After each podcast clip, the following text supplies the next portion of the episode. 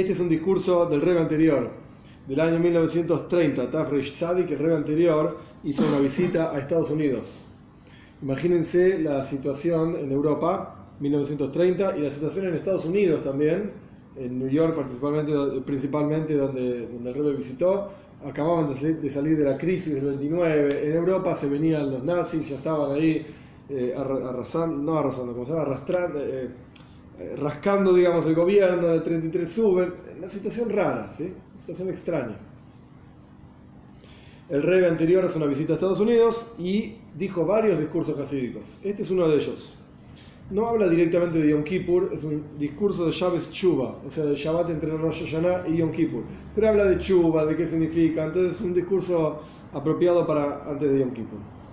Eh, no voy a leer la parte en hebreo, directamente vamos al castellano, excepto algunos lugarcitos donde es importante entender qué es lo que está explicando el Rebe en hebreo. El discurso empieza con el versículo con el cual empieza la Aftara, la, lectura adicional de profetas en Shabbat. Shuba Israel retorna Israel hasta Dios, tu Señor, porque te tropezaste con tus pecados. Tomen con ustedes cosas, así dice el profeta, y retornen hacia Dios. Retornen muchachos, retornen. Básicamente esta idea. Tenemos que entender por qué el versículo menciona los dos nombres de Hashem. Avaye, que es el nombre de Yud Kei Vav Kei, de cuatro letras, y Elohim, el versículo dice, retorna a Israel, Ad Hashem Elekeja, Ad Avaye Elohim. ¿Por qué los dos nombres? Aparentemente era suficiente si decía, retorna a Israel hasta Dios, o hacia Dios, y ya está. ¿Por qué dos nombres? ¿Por qué dice Hashem le queja? A Dios tu Señor. Y también está escrito en otro lugar, y retornarás hacia, hacia Ad Avaye le queja. Vemos que no es el único versículo que habla de, este, de esta forma. Hay otros versículos en, la Torah también.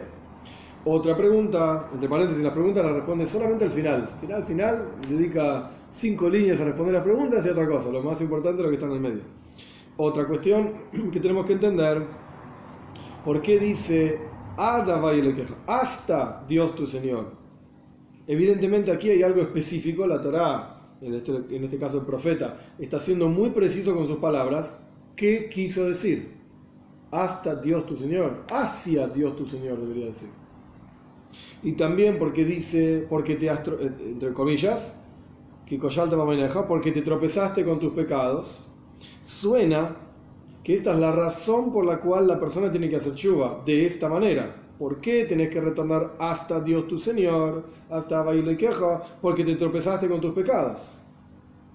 Si no te hubieses tropezado con tus pecados, aparentemente no deberías retornar hacia Dios tu Señor. ¿Qué significa esto? Siempre hay que retornar a Dios, siempre hay que acercarse más a Dios. Solamente porque pecaste, ¿qué está pasando? Otra pregunta, ¿qué significa lo que dice el profeta, tomen con ustedes cosas y retornen hacia Dios. ¿Por qué acá no menciona a Dios tu Señor? Solamente Dios. Algo está pasando en el versículo. Para entender todo esto, dijeron nuestros sabios, y esto lo voy a decir en hebreo porque es importante, Grande, importante es la teshuvah, que vamos a ver qué significa, retorno, arrepentimiento, vamos a ver. Grande es la teshuvah que trae curación al mundo. Como dice el versículo, voy a curarlos con su retorno a aquellos que aman la dadivosidad. Es versículo. El punto es que Dios dice voy a curarlos porque hicieron chuba. Evidentemente chuba está relacionado con curación. Y tenemos que entender, ¿por qué el versículo dice que la chuba trae curación al mundo? ¿Qué es el mundo? ¿Acaso lo principal no es la persona? La persona pecó. Así dice el rey, ¿sí? La persona pecó y a través del pecado la persona se volvió, Dios libre y guarde, un enfermo con enfermedades del alma, una enfermedad espiritual. Porque así como hay enfermedades físicas, de la misma manera hay enfermedades espirituales. Y a través de que el hombre peca, se enferma, Dios libre y guarde, de acuerdo a la forma y el asunto del pecado que hizo más pecado, más grave, más enfermedad. Y después, cuando la persona se chuva, se arrepiente, vamos a decir así, de su pecado, que pecó, la chuva es la refúa, es la medicina, la curación del pecado del tipo, de la enfermedad del tipo. Y si es así, La Torah debería haber dicho diferente. En Talmud, nuestros sabios deberían haber dicho: grande e importante es la Teshuvah porque trae curación al hombre. ¿Pecaste? ¿Te enfermaste? Haced Teshuvah, curate. ¿Por qué el Talmud dice que la Teshuvah trae curación al mundo? ¿Qué tiene que ver el mundo? Yo pequé, yo me enfermé, yo tengo que curarme. ¿Y el mundo qué tiene que ver? Tenemos que entender qué significa el mundo. En hebreo se dice oilom. ¿Qué significa el mundo? ¿Y por qué es que la chuva trae curación al mundo? Estas son todas las preguntas que el Rebe hace y ahora vamos a la, cosa importante del discurso. El asunto es el siguiente. Está escrito al comienzo de la Toira,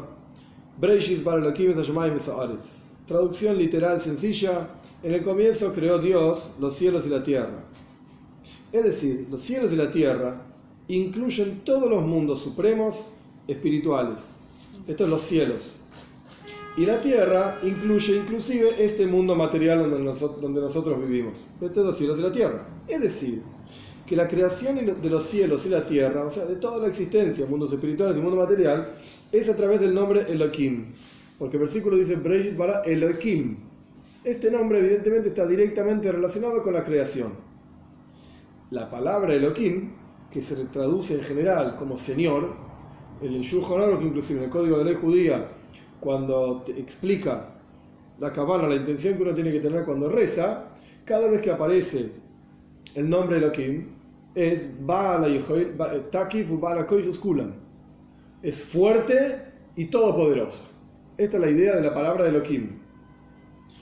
A su vez, con esa fuerza, digamos, espiritualmente hablando, Elohim es din, es juicio, tzimtzum, contracción. Esto es lo que significa el nombre Elohim, ocultamiento. Que es el concepto del ocultamiento, Helen Behester. Ocultamiento y. Ocultamiento. Es, decir, que estos dos nombres, Avaye y Elohim, el nombre de Hashem de cuatro letras, y el nombre de Elohim, son en realidad Gesed y bondad y severidad. Se corresponden, identifican dos sefirot, dos esferas celestiales. Una se llama bondad, Gesed, que es el nombre de Abaye, y otra es Gebura, severidad, es el nombre de Kim. El nombre Abaye, acá lo dice el revés claramente, el nombre Abaye es Gesed. Abaye cada vez que decimos Abaye es Yud Kei Vav son cuatro letras. que no se sabe cómo se pronuncia, se dice Abaye. El nombre Abaye es bondad y misericordia, compasión. Y el nombre de Elohim es Gbura, poder, contracción, que es el concepto del ocultamiento de la luz y de la revelación. O sea, lo opuesto de la revelación, el ocultamiento de esa revelación. Y como está escrito en los Salmos, porque el sol y su escudo son el nombre Abaye y Elohim, es decir, que estos dos nombres, Abaye y Elohim, son como el sol y su escudo, que es una cobertura que tapa la luz del sol. Esto es el escudo del sol. Es decir, que así como la cobertura del sol tapa y oculta la luz del sol, del sol, perdón, y la oculta de la misma manera, el nombre Elohim tapa y oculta la revelación de la luz del nombre Abaye. Funcionan así, uno, uno es luz, digamos, y el otro es ocultamiento de esa luz. ¿Estamos hasta acá? Y esto es lo que quiere decir Breishis para Elohim. Esto es lo que quiere decir que en el comienzo creó Elohim, no cualquiera, Elohim. Es decir, que la creación de todos los mundos es, a través del nombre Elohim, que es el concepto de juicio, contracción, ocultamiento, tapar la luz del nombre Abaye. Esto es lo que hace Elohim. Esto, a, esto, a esto se dedica, digamos.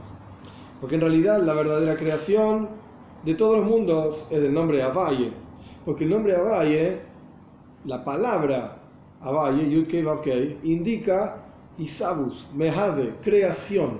El que verdaderamente crea es el nombre Abaye, Yudkei Vavkei. Que, de vuelta, en hebreo está relacionado con la palabra Hoive, Mehave, crea, creador.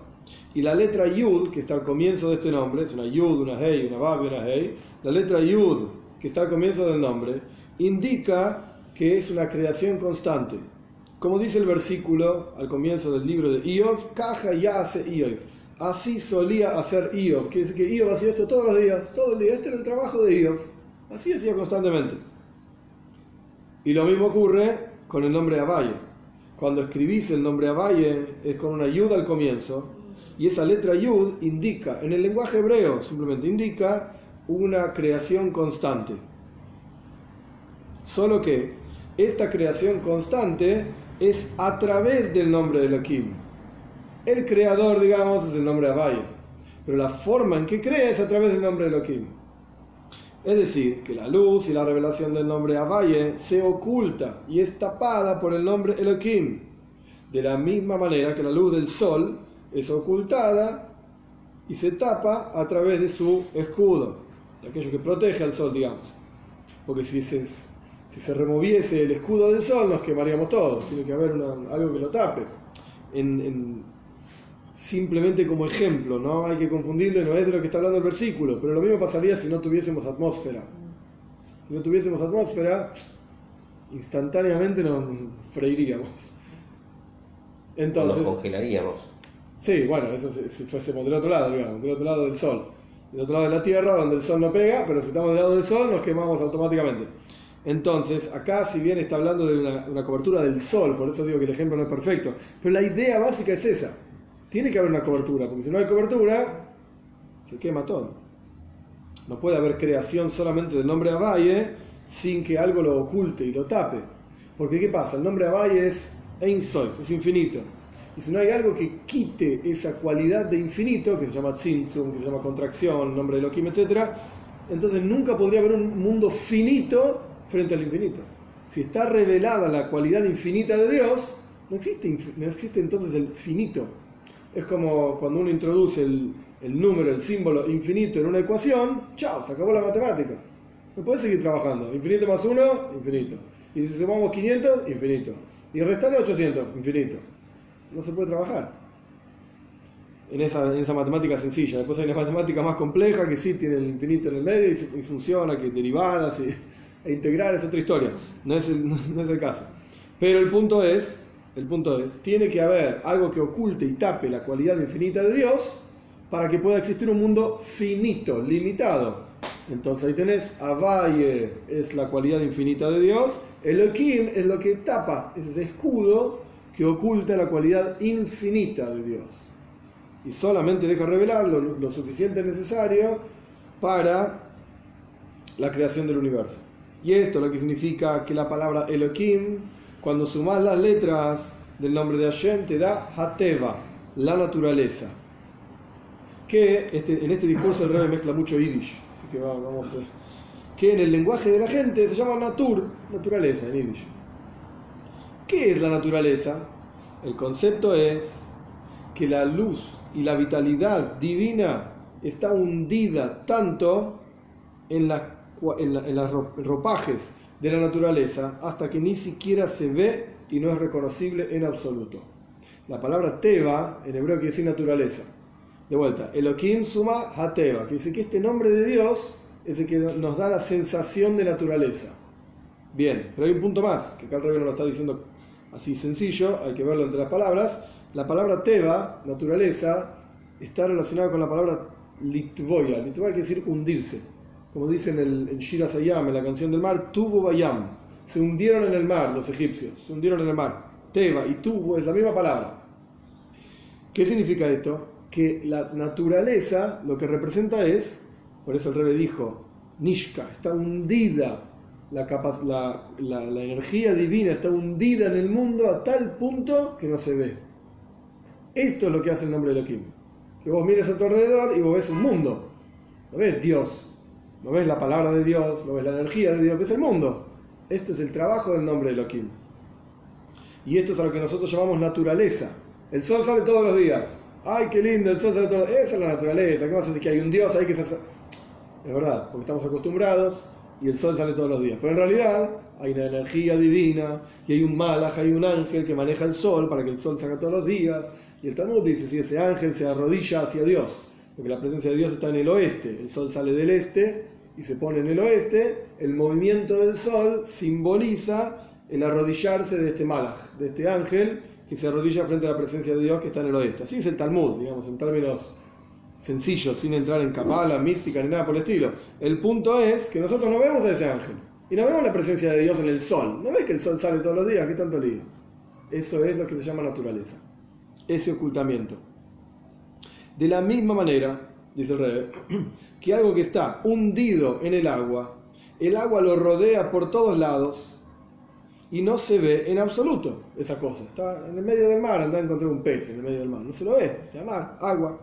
Y por lo tanto es que se llama Teba. Es por eso que le pusieron el nombre en hebreo, Hashem, le puso el nombre naturaleza, porque oculta y tapa la luz de Hashem. ¿Estamos? Ese fue el primer capítulo.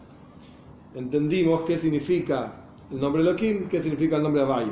Ahora bien, la palabra oilom, oilom, olam en hebreo común, olam significa mundo, está directamente relacionado con la palabra helem. Helem en hebreo quiere decir ocultamiento, se escriben igual. El, el, concepto mundo es un ocultamiento de Dios. ¿Por qué vemos un mundo y lo llamamos Oilam? Porque la presencia de Dios está oculto, lo dice el Rebe. Es decir, que la luz y la energía divina en general y el nombre Avaye, ya dijimos que la cualidad infinita de Dios, en particular está oculta y tapada en el nombre Elohim, que es el concepto de juicio, ocultamiento, tzimtzum, contracción, ¿Estamos? Y este tzimtzum, esta contracción, es la raíz y la fuente de la creación de todos los mundos y es la raíz espiritual de lo que llamamos Teba, naturaleza. Porque en realidad, esto es algo muy lindo, en realidad la naturaleza misma es el ocus, es divinidad. Lo que nosotros llamamos naturaleza y a través de llamarlo naturaleza queremos eh, quitarle, digamos, su, su cualidad divina, su cualidad especial, santa, es un error. La naturaleza es misma la santidad de Dios. Y esto lo vamos a entender a través de un ejemplo. Algo que está, algo que está está hundido en aguas turbulentas, como por ejemplo en el mar, está hundido en el fondo del mar. El agua rodea esta cosa de todos lados, como dijimos anteriormente. Y no solamente que esta cosa no es perdón, no solamente que no es reconocible, que ahí hay algo, porque vos mirás el mar y mirás la, superficie del mar, no ves que adentro hay cosas, no solamente no es reconocible, sino que ni siquiera se ve. Porque el concepto de reconocer es algo, el reconocimiento tiene un efecto. Tiene un efecto el reconocimiento. Cuando vos reconoces algo, tenés que actuar en consecuencia de eso que vos reconoces. Si no estás loco, pero bueno, no estamos hablando de locos. Gente normal, reconoces que esto es así, sí, entonces tenés que actuar en consecuencia. Como, como por ejemplo una persona que es reconocible entre diferentes personas, o una casa que es identificable, reconocible entre diferentes casas. El hecho de reconocerlo genera un efecto, una marca. ¡Wow! Mirá lo que es esa casa todas casas así comunes cuadradas y de repente sale un palacio en el medio. Mirá lo que es eso. Genera un, en hebreo se dice un roish, una marca. Mirá, mirá eso. Algo, pero por el otro lado, algo que está hundido dentro del agua y el agua lo está rodeando por todos lados, no solamente no es reconocible, no se destaca, porque no se lo ve, no es reconocible, sino que tampoco se lo ve en absoluto.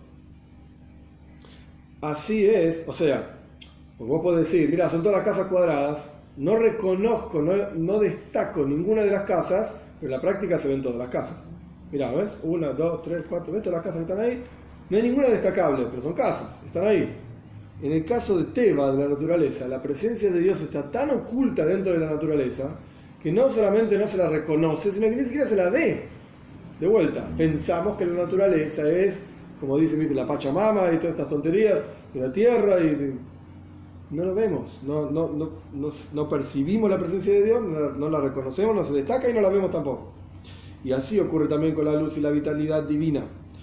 La energía divina en el mundo en general y la revelación del nombre Valle en particular, o sea, la cualidad infinita de Hashem, que se inviste en las ropas de la naturaleza. No lo vemos y no lo reconocemos, ninguna de las dos cosas. Porque esto es aquí.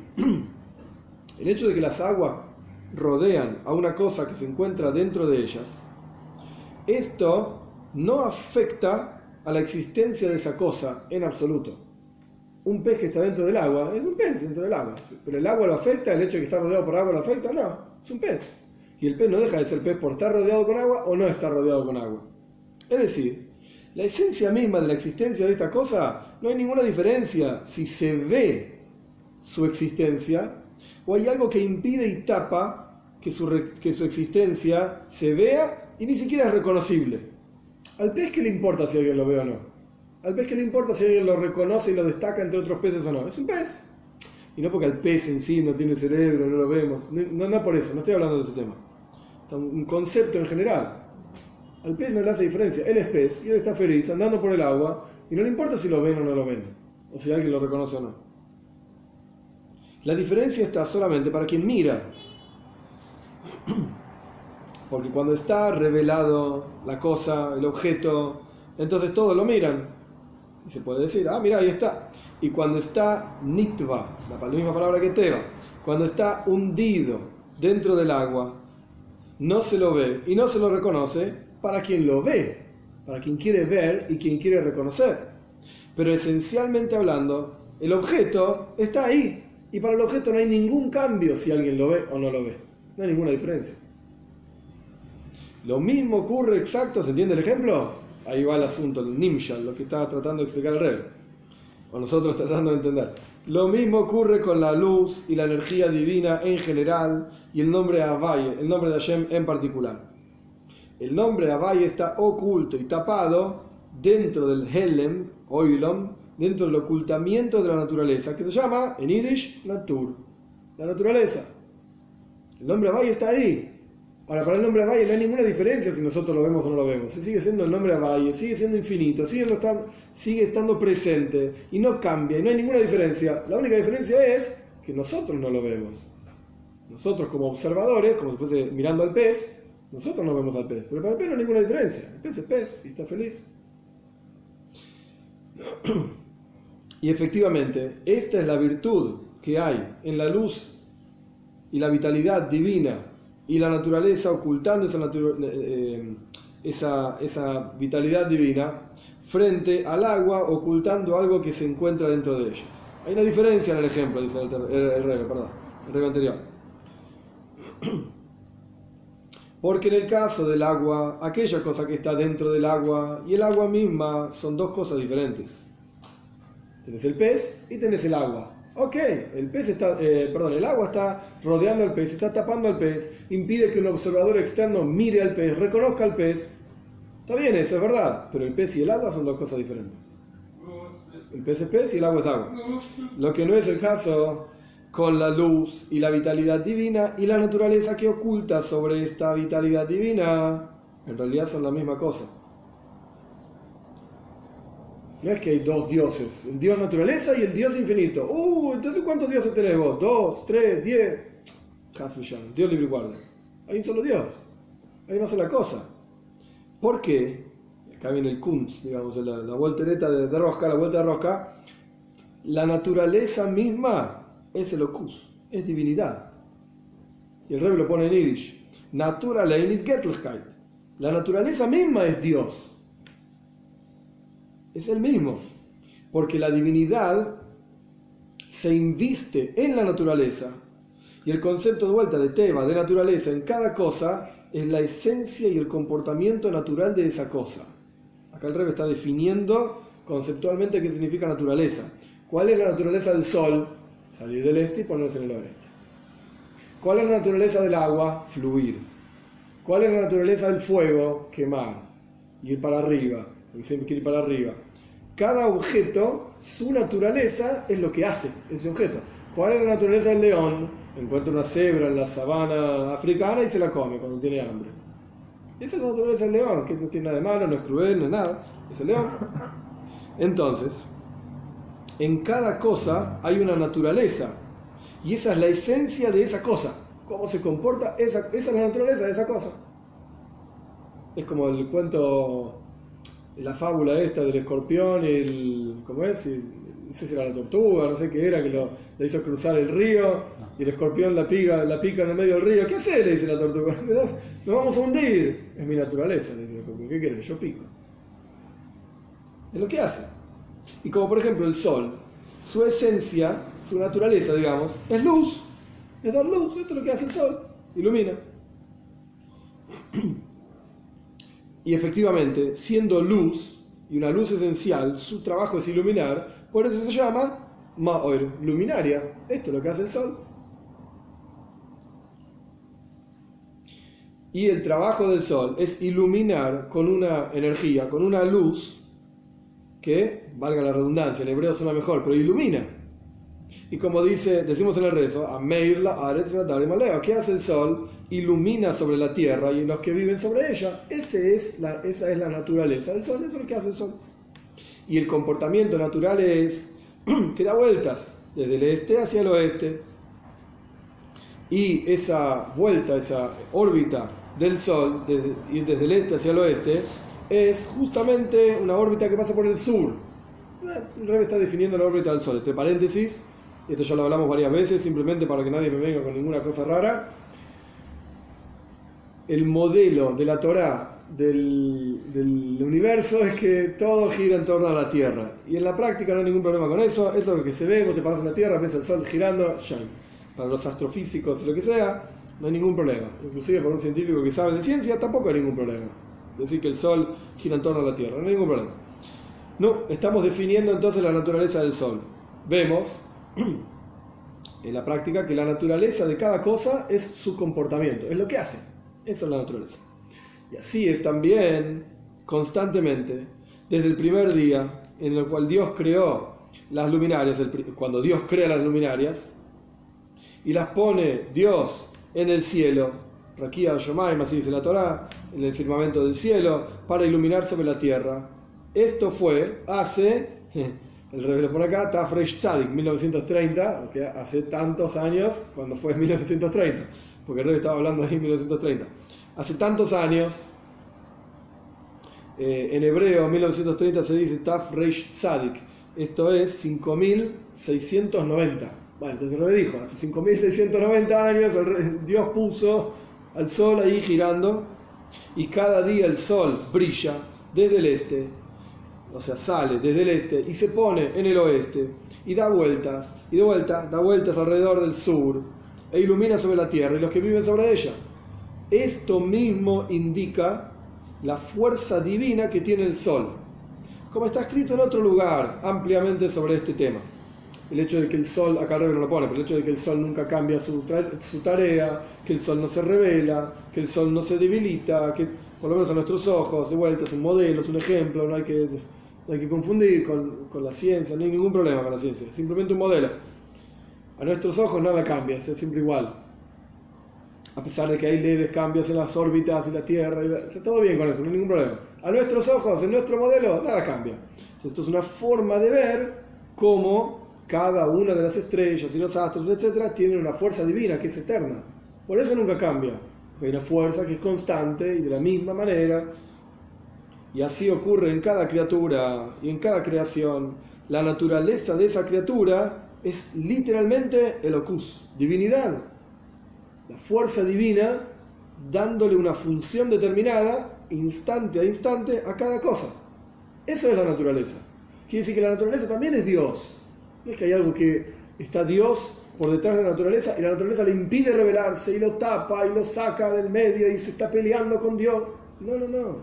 Es todo Dios. La naturaleza también. Solo que la naturaleza es como algo que está oculto, tapado, en las palabras del Rebe, hundido dentro del mar, que no se ve a los ojos de carne y hueso, solamente a los ojos del intelecto, dice el Rebe. Cuando vos pensás cuando vos meditas en la creación que tenés a tu alrededor, y hay varios fanim enteros que hablan sobre este tema, y se habla cosas muy lindas, hay un, un libro, año 1300 más o menos, se llama Joibes las obligaciones del corazón, y tiene todo un portal ahí, ya la Pejina se llama, como si fuese el portal de la meditación, algo por el estilo. Y trae ideas muy bonitas, muy lindas, simples, bien, bien simples, muy bonitas de cómo podés entender la presencia de Dios a través de observar la creación a tu alrededor. Ahora bien, en el intelecto humano, nosotros vemos concretamente que hay cuestiones de Jochma, de sabiduría e intelecto, que indican es una frase rara de traducir, que indican, prueban directamente, digamos, prueban cuestiones, entonces, de vuelta, en el intelecto humano nosotros podemos ver en forma concreta que hay cuestiones de sabiduría e intelecto que nos prueban la verdad de ese concepto, como por ejemplo, como si lo pudiésemos tocar. O sea, uno puede pensar ideas y puede probar la veracidad de esa idea tan concretamente como si pudiese tocarla. ¿No es? Esto es así realmente. Y hay conceptos que no son tan sencillos de probar. Uno no podría decir, ¿no ves? Lo toco, lo tengo en mis manos. No es tan sencillo. Hay conceptos cuya prueba que indica la veracidad de ese concepto no se puede tocar, entre comillas. O inclusive no se puede ni siquiera ver con los ojos de carne y hueso, sino que tenés que utilizar los ojos del intelecto, solamente.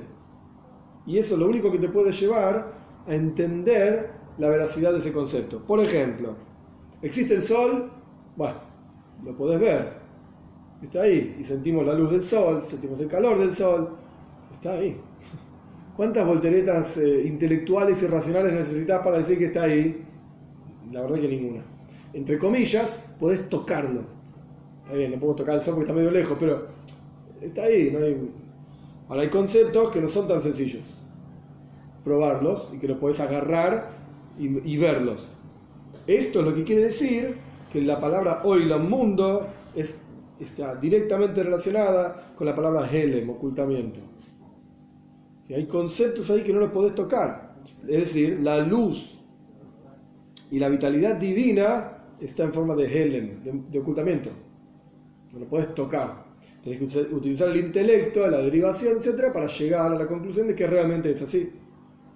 Y el trabajo del hombre, ¿cuál es? Revelar esa, ese ocultamiento y llegar a la verdad. ¿Cuál es la verdad? Que la naturaleza misma es el ocus, es divinidad. Ese es nuestro trabajo, es lo que tenemos que hacer nosotros. Observar cada cosa y revelar la presencia de Dios en esa cosa. Esto es lo que hablamos en Rosh en los pensamientos, en las palabras, en las acciones. En cada cosa que uno hace, uno tiene que inyectar la presencia de Dios.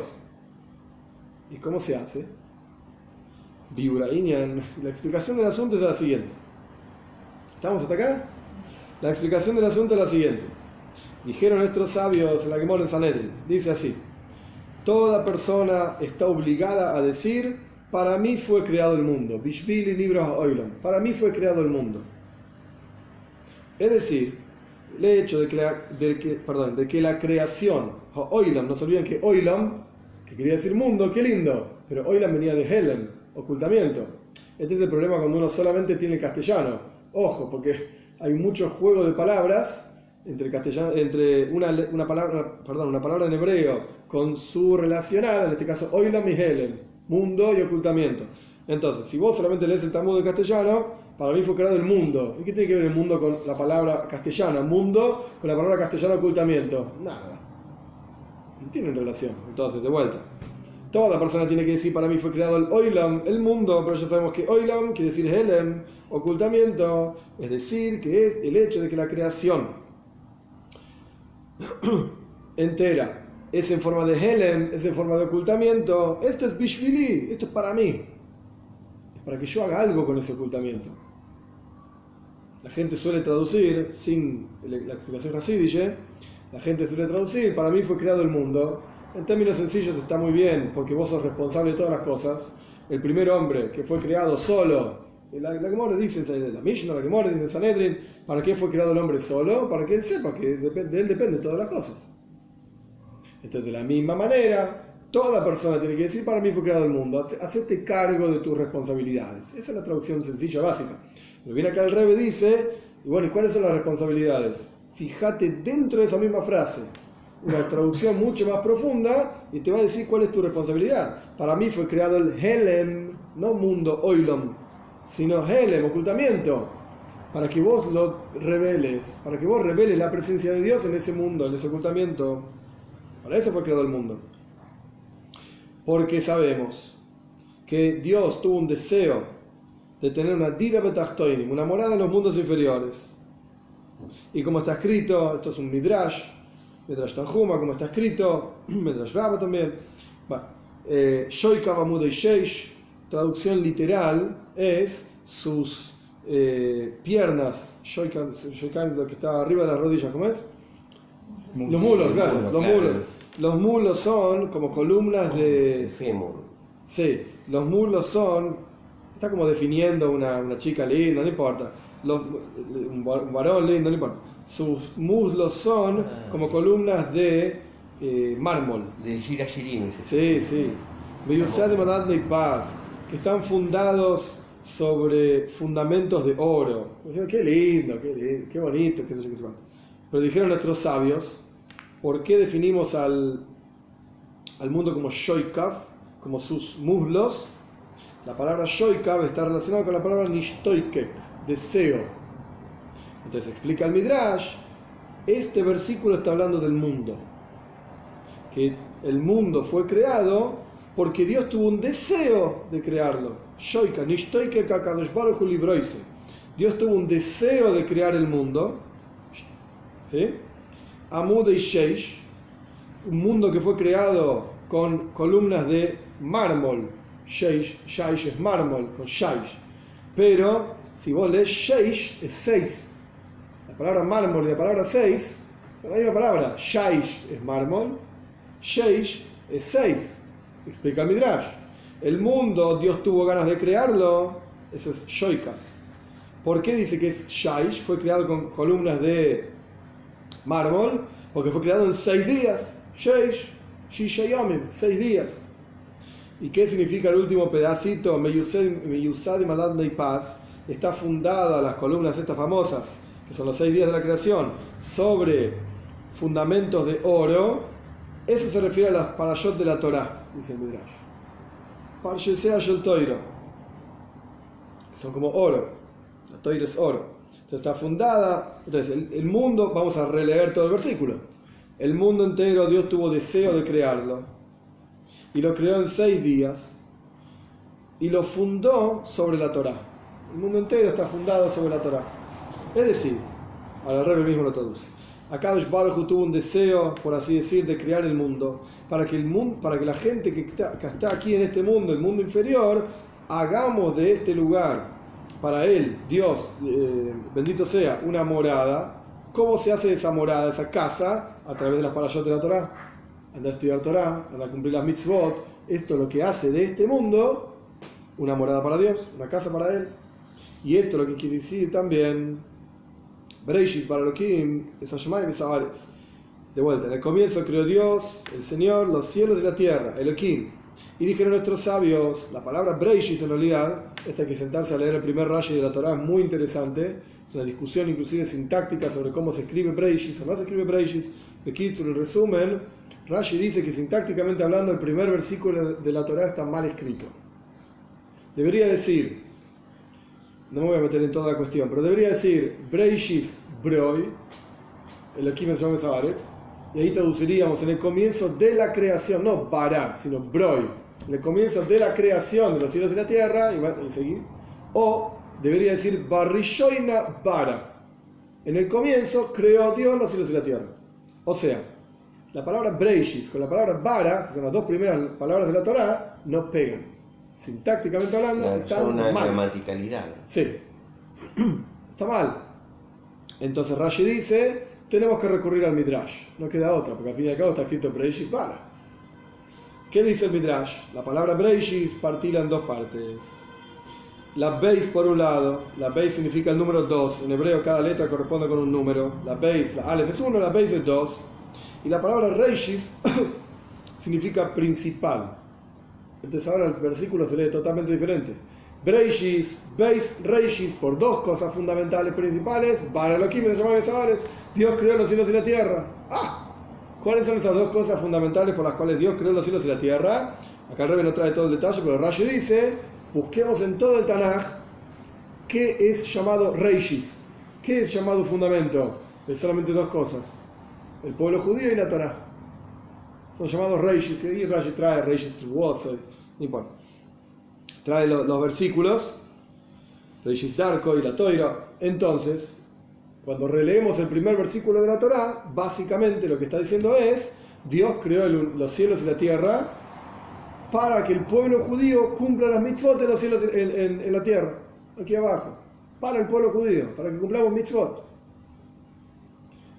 ¿Estamos? Volvemos al texto. Voy a repetir algunas cosas, pero volvemos al texto. Dijeron nuestros sabios, Breishis, la palabra Breishis, la primera palabra de la Toira, se divide en dos partes, la Beis por un lado, que significa el dos, y Reishis por el otro, principal, fundamental por el otro. La Torah se llama Reishis, la Torah se llama fundamental, y el pueblo judío se llama Reishis, fundamental. Es decir, el hecho de que Dios creó los cielos y la tierra a través del nombre Elohim, que ya explicamos en el primer capítulo, qué significa Helem, ocultamiento, qué es el concepto de la naturaleza, ya explicamos en el segundo capítulo.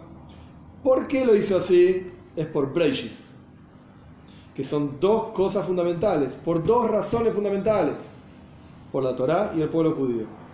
Es decir, que el pueblo judío a través del estudio de Torá y la observancia de las mitzvot revele la energía infinita, divina que está dentro de la creación revele ese ocultamiento, lo, saque, lo deshaga, digamos, ese ocultamiento. Por eso Dios creó el mundo con la palabra de Elohim, con el nombre de Elohim. Y esto lo que quiere decir el Talmud, que citamos al comienzo de este capítulito, por mí fue creado el mundo. No mundo, el oilom, el helem, el ocultamiento. Es decir, el hecho de la creación fue creada en forma de helem, en forma de ocultamiento, es para el hombre para que el hombre trabaje, se esfuerce y a través de su estudio de Torah y su observancia de mitzvot refine y purifique el mundo y revele ese ocultamiento, o sea, deshaga ese ocultamiento y entonces, cuando deshagamos ese ocultamiento o revelemos la energía divina dentro de cada cosa, entonces completamos o llevamos a la plenitud la intención suprema en la creación de los mundos y en el descenso del alma dentro del cuerpo. Porque esta intención de que cada Yehudi tiene que revelar la presencia de Dios, esto se encuentra en todo judío. En de Israel, cada Yehudi. No hay uno que es más importante que el otro. Todos igual. Y como está escrito, así como los esparcí por los cuatro puntos cardinales del cielo, a ustedes, etc. Y dijeron nuestros sabios sobre este versículo que a ustedes, dice Dios, ¿no? A ustedes los esparcí por los cuatro puntos cardinales de la tierra, dijeron nuestros sabios en el Talmud, así como el mundo no puede estar sin puntos cardinales, no se puede vivir si lo decimos norte, sur, tiene que ubicarte de alguna manera, de la misma manera el mundo no puede existir sin el pueblo judío. Porque de vuelta, la razón por la cual existe el universo entero es por el pueblo judío que estudia Torah. Si no, no existiría el mundo. Ya dijimos, Breishis, por dos cosas fundamentales, Dios creó los cielos y la tierra. Como está escrito, si no fuese, si no fuese por mi pacto, día y noche, las leyes de los cielos y la tierra no hubiese puesto. Esta es otra frase que básicamente dice las mismas cuestiones. Es decir, el pueblo judío es lo que sostiene al mundo a través de la Torá y las mitzvot y la observancia de mitzvot es el brisis, mi pacto. Si no fuese por mi pacto, no existiría nada. ¿Cuál es mi pacto? La Torah y las mitzvot. Entonces, muchachos, vayan a cumplir Torah y mitzvot para que exista el universo entero. Es por eso que cada Yehudi tiene que saber que en cualquier lugar en donde se encuentra, tiene que iluminar ese espacio con la luz de la Torah. Y esa es la razón por la cual uno viaja de un país a otro país para refinar, no se olviden, el rey estaba viajando, viajó desde Polonia hacia New York, flor de viaje en los años 30, acá el rey está explicando. Y es por eso que cada Yehudi, eh, perdón, es por eso que la razón de los viajes de un país a otro país es para refinar y para purificar al mundo. Y como está escrito, uno de ustedes, dice el Midrash, uno de ustedes se fue al exilio, a la, a la Goila, al exilio, a la diáspora, a Britania, así dice el Midrash, y el otro se fue a Barbaria. La idea es, o sea, uno se fue para un punto de la tierra, otro se fue para otro punto de la tierra. La idea es, con esta idea, con, este, con esta frase, ¿para qué uno se fue a un lugar, a un punto de la tierra y el otro se fue a la otra punta de la tierra? Para refinar el mundo que fue hecho a través de Dios. Y como está escrito, hagan un templo para mí y yo voy a residir dentro de ellos. No está escrito dentro de él, dentro del templo que ustedes tienen que hacer, que se refiere al Mishkan en el desierto, al tabernáculo, sino que dentro de ellos, como está explicado en diferentes lugares, dentro de cada uno de ellos. En Basiligani habla de este asunto ampliamente, el primer Maimar del Rebe, el último Maimar del Rebe anterior, en otro momento lo, estudiaremos. El punto es que si vos te santificás a vos mismo, ahora lo vamos a ver en el discurso, entonces Dios está dentro tuyo y a través de que Dios está dentro tuyo puedes iluminar tu alrededor, tu medio ambiente, con la presencia de Dios. Es decir, a través del Mishkan y el Miktosh, a través del tabernáculo. Y el templo que la persona se construye a través de su servicio a Dios, uno construye de sí mismo un templo y como está escrito, desde que fue destruido el templo, Dios no tiene espacio en su mundo sino en los dos metros, cuatro amos, dos metros por dos metros de alajá, de ley. Dios está ahí, la alajá, la voluntad de Dios está ahí.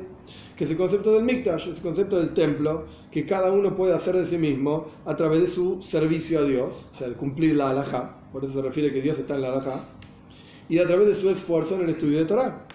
Y en particular a través de Avoida con Mesiras Nefesh, de trabajo de servicio a Dios con sacrificio. Porque en esto hay diferentes formas, diferentes tipos está el sacrificio económico, con dinero, que la persona da tzedaka, da dinero más de lo que puede. Y como está escrito, Mishpatu tzedaka, juicio y tzedaka, en Jacob, en el pueblo judío, tú hiciste. El carrero lo pone en Yiddish, para que se entienda más claro todavía. Para los Yehudim, para los judíos hay placer, Geschmack placer en dar tzedaka con justicia, con mishpat. Es decir, que uno se mide a sí mismo y dice, yo puedo dar tanto, voy a dar más. es el mishpat. Es decir, la persona se, se autoenjuicia, no sé cómo se dice, se pone a juicio a sí mismo y se juzga a sí misma. Sí, se juzga a sí misma, gracias. Y mm. solamente toma tanto cuanto necesita es mujra, es fundamental para su vida, y el resto, se lo da al otro, el resto se lo da a otro. Yo necesito tanto para vivir, el resto se da acá. Es un mishpat, hay un juicio. El juicio fue, yo necesito tanto, ni un centavo más, ni un centavo menos, pero acá no, tanto más, cinco mil. Pues los cinco mil se van todos a tzedaka. Este es el mishpat sobre uno mismo. Esto es un tipo de Mesiras Nefesh, un tipo de sacrificio económico. Después está Mesiris Neves Begufoy, en cuerpo.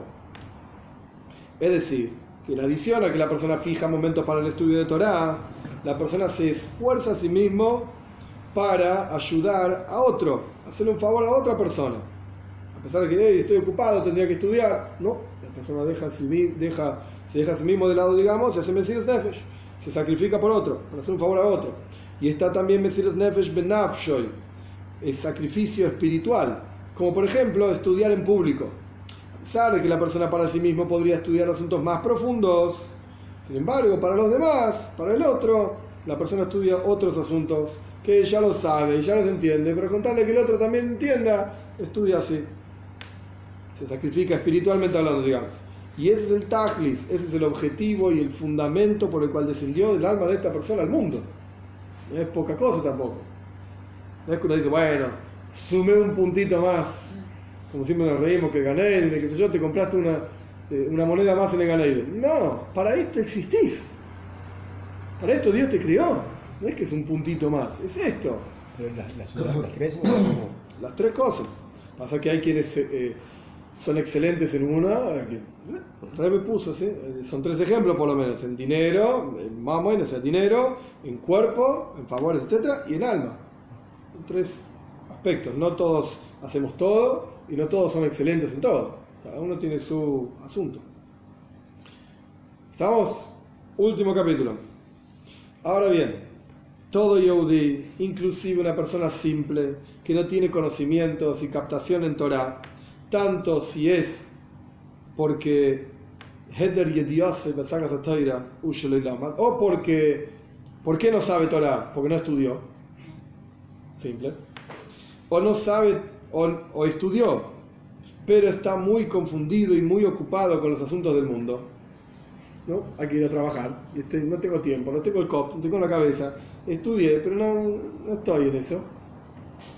En cualquiera de los dos casos, tiene un alma, el tipo está, es neyoma, es un yehudi, y su alma, la raíz, la raíz de su raíz está enraizada, valga la redundancia, son tres palabras arraigadas, tres palabras que es lo mismo. Eh, la raíz de la raíz está arraigada, digamos, en la vida de las vidas, Ein Soif el infinito mismo, ayer, todo Yehudi. Y también el descenso de su alma es para esta intención y objetivo, y toda persona, sea quien fuere, sabe y entiende que la creación del hombre y el descenso del alma del hombre no es para los asuntos materiales en los cuales está metido. Todos entendemos eso. A pesar de que está escrito, tajis, el objetivo de la vida no es ni juntar plata, ni ser lindo, ni... no pasa por ahí la cosa. A pesar de que está escrito seis días vas a trabajar, etc. Es decir, que la Torah le da permiso a la persona para trabajar, de hecho es una mitzvah, yo se y anda a trabajar seis días. Por un lado me está diciendo, no, lo lo más importante no es lo material, pero pará, está escrito que hay que trabajar. Y todo lo contrario, está escrito, Dios te va a bendecir en todo lo que hagas. Quiere decir que tenés que hacer algo, tenés que hacer un cli, un recipiente, para Parnasa, para recibir tu sustento. Y el recipiente tiene que ser puro, es decir, que no tenga robo, que no tenga hurto, que no tenga engaño. Y entonces la bendición de Dios te va a enriquecer. Entonces, pará, sí hay que trabajar y sí hay que tener plata, digamos. Eso es lo que dice la toira. Dios te va a bendecir en todo lo que hagas. Y de hecho más, lo que acabamos de leer, Virjas Hashem no solamente te va a bendecir, te va a hacer rico.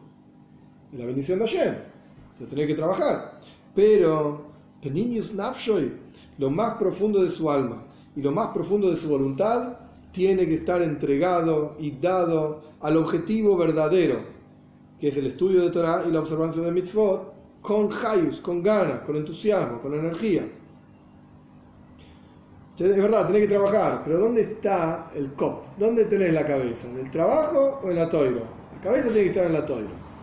Ok, hay que trabajar, trabajar, hacer lo que tengas que hacer. Pero la cabeza tiene que estar en la toiro.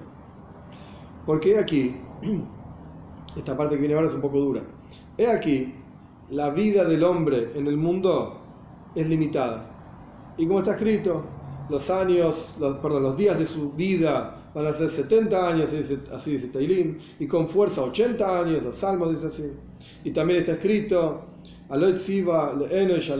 ¿acaso no hay un límite para el hombre sobre la tierra? Rashi explica sobre este versículo que hay hay un tiempo específico para el hombre, cuánto va a vivir.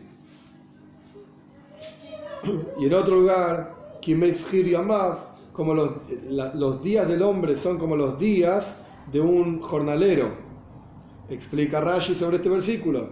Así como los días del jornalero, jornalero, perdón, que se, eh, se, se, autocontrasta, ¿cómo se llama? No, sí, sí. Emplea. Se, se emplea. Se emplea por un año y él sabe que se van a terminar los días de su empleo. El contrato era por un año. De la misma manera, Hashem sabe, o este, perdón, este sabe, se refiere a cada uno de nosotros, cada persona, que se van a terminar los años que le fueron fijados. Ojo, está fijo. Y esto se acaba y la, cuenta no, vuelve atrás, solamente va para adelante. Es decir, y ahora el rey le pone en palabras bien simples, fuertes pero simples.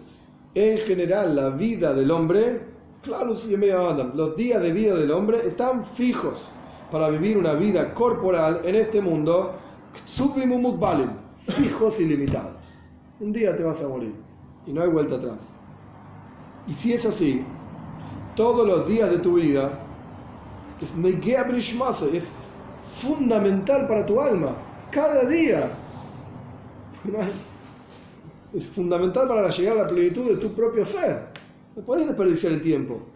Y está escrito hoy en el Shema, Ayom la hoy es el día de cumplir la mitzvot. Es decir, justamente en este mundo, Y dijeron nuestros sabios, en Pirkei en Ética de nuestros padres, es mejor una hora de chuva, de arrepentimiento acercamiento a Dios y buenas acciones en este mundo que toda la vida en el mundo por venir.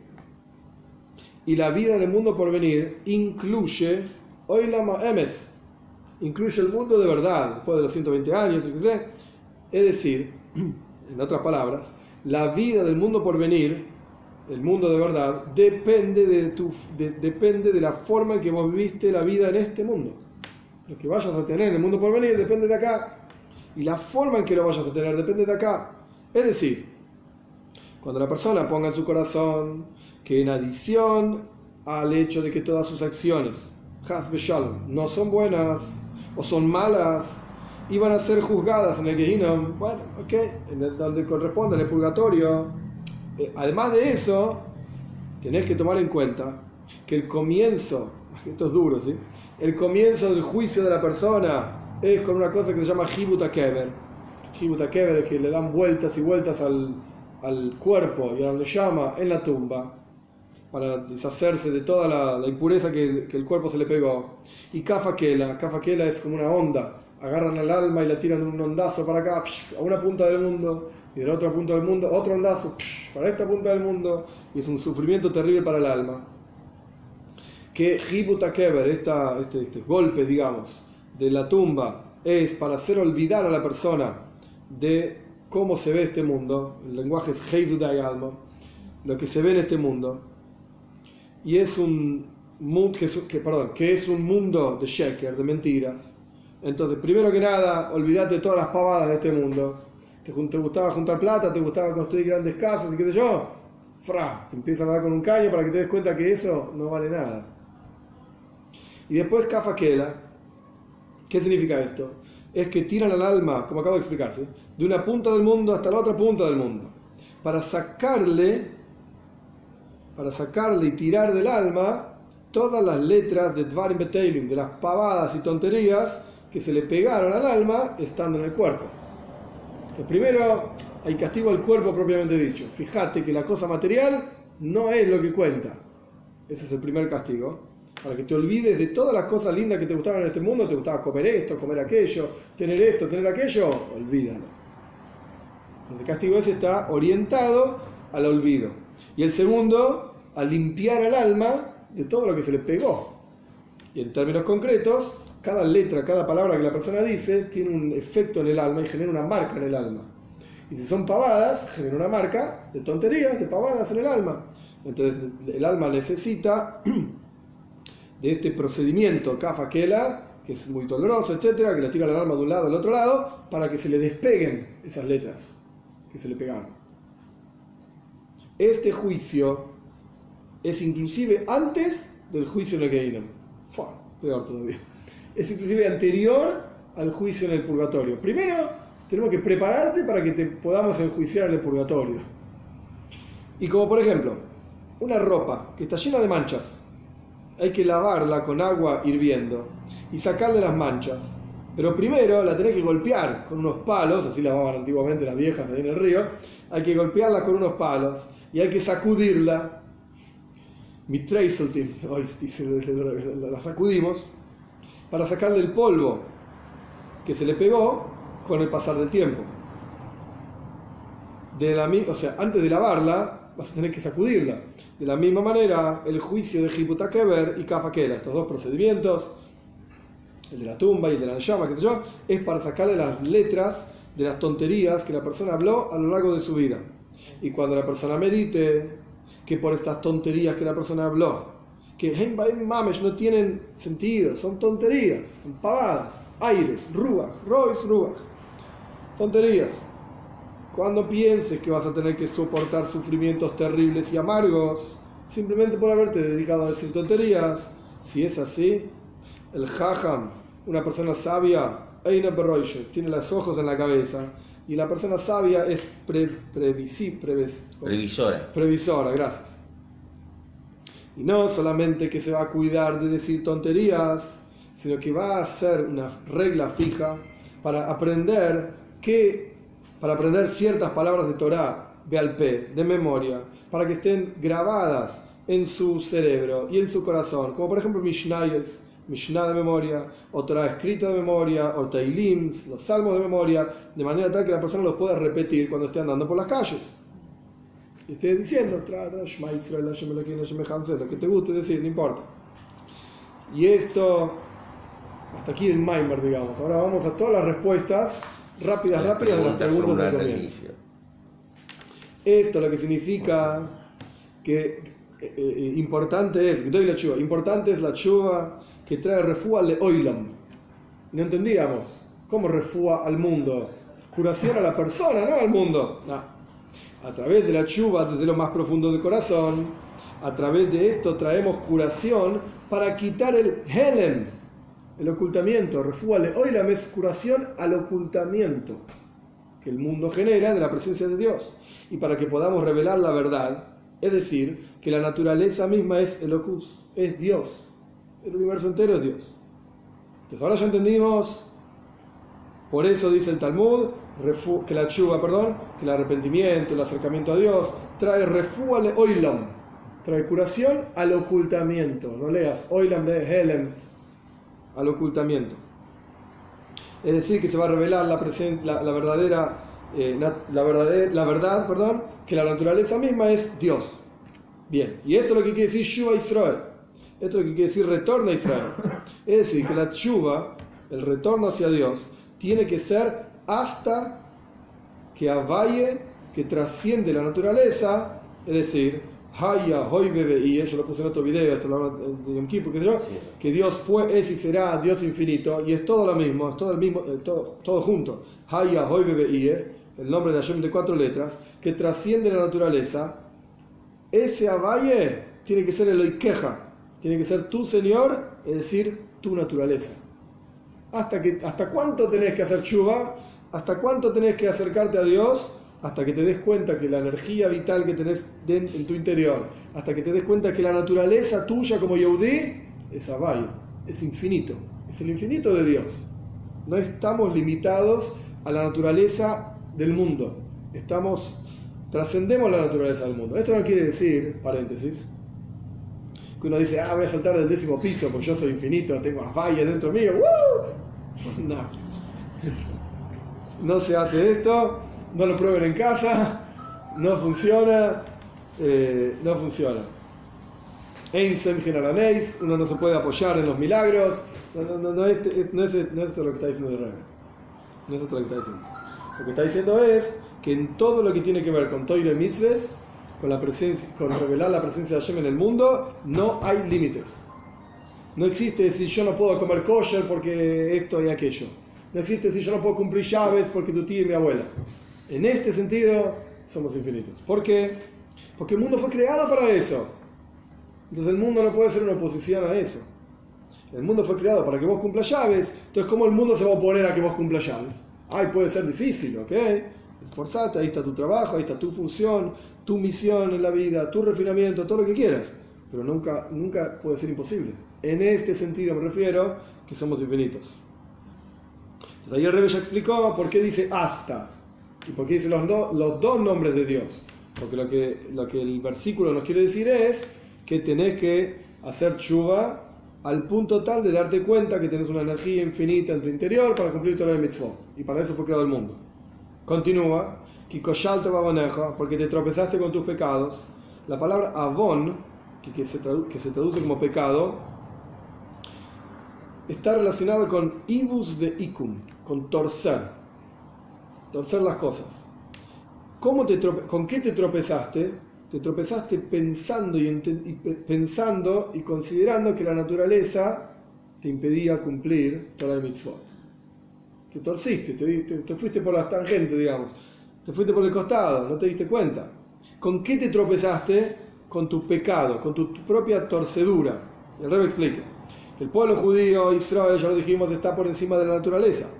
Y cuando la persona está entregada a sí mismo a la naturaleza, esto es torcer las cosas. Ibus. Este es el avón. La gente traduce, la traducción sencilla del versículo es pecaste. No hiciste esto, no hiciste aquello, shuba, hace shuba. Esa es la traducción normal.